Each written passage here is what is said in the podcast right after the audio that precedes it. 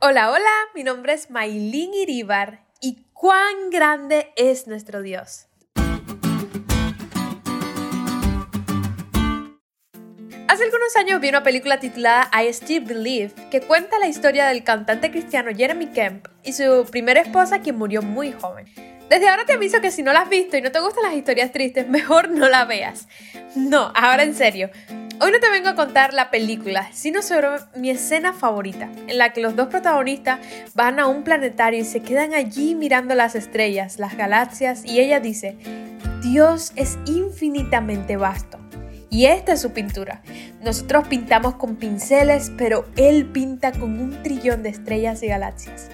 Y Él conoce mi nombre y tiene un futuro para mí.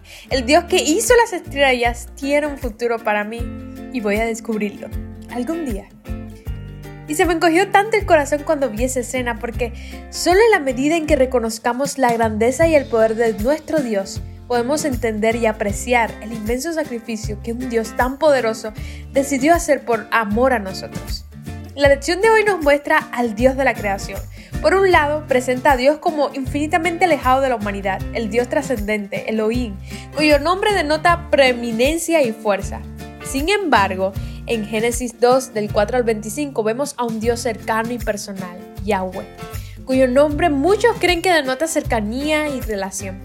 Por lo tanto, el texto de la creación en su conjunto es un llamado implícito a adorar a Dios en primer lugar, a ser conscientes de la grandeza y el poder infinitos de Dios y al mismo tiempo reconocer nuestra dependencia de Él porque Él nos creó y no nosotros a nosotros mismos.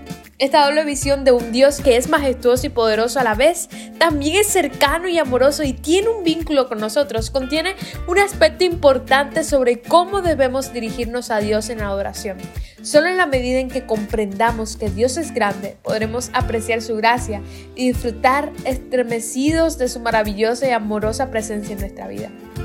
Querido joven, el Todopoderoso, quien sostiene el cosmos, te ama te ama tanto que dio su vida por ti y lo que más anhela es tener una relación de intimidad contigo.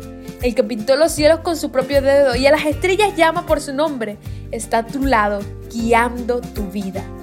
¡Qué verdad tan maravillosa! El Rey de los cielos y la tierra nos llama hijos suyos. Decide hoy entregárselo todo. Decide hoy vivir para honrarlo, para glorificar con cada paso que des al Dios de la creación.